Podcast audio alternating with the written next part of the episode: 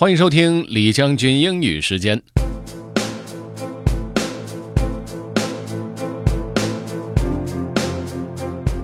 今儿给大家说的这篇内容呢，它比较 tough，呃，有一点深哈。不过呢，非常有意思。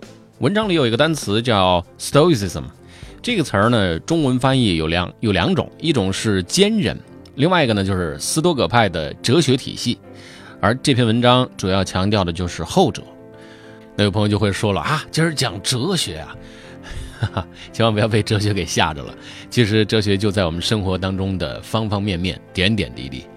Anyway, let's get started. Have fun.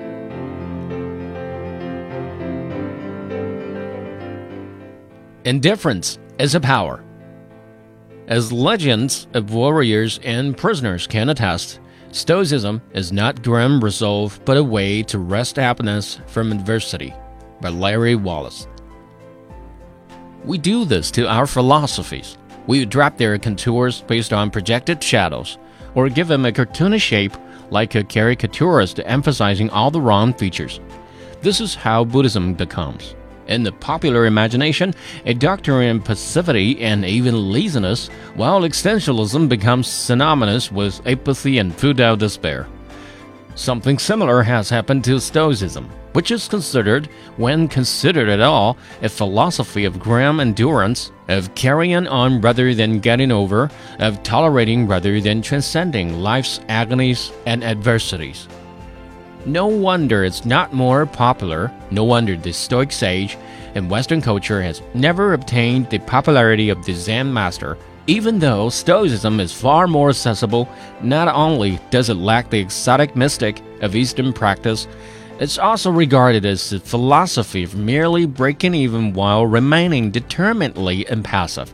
What this attitude ignores is the promise proffered by Stoicism of lasting transcendence and imperturbable tranquility.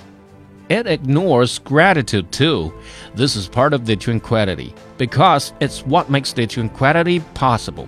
Stoicism is, as much as anything, a philosophy of gratitude, and a gratitude, moreover, rugged enough to endure anything. Philosophers who pine for supreme psychological liberation have often failed to realize that they belong to a confederacy that includes the Stoics. 今儿这篇文章呢，确实还是比较有难度的，我念都念了好长时间。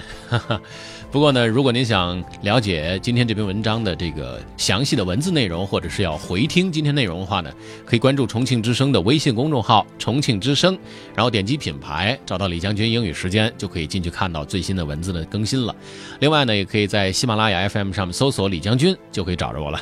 OK，that's all for today. Thanks for listening. This is generally 李将军。下期节目见。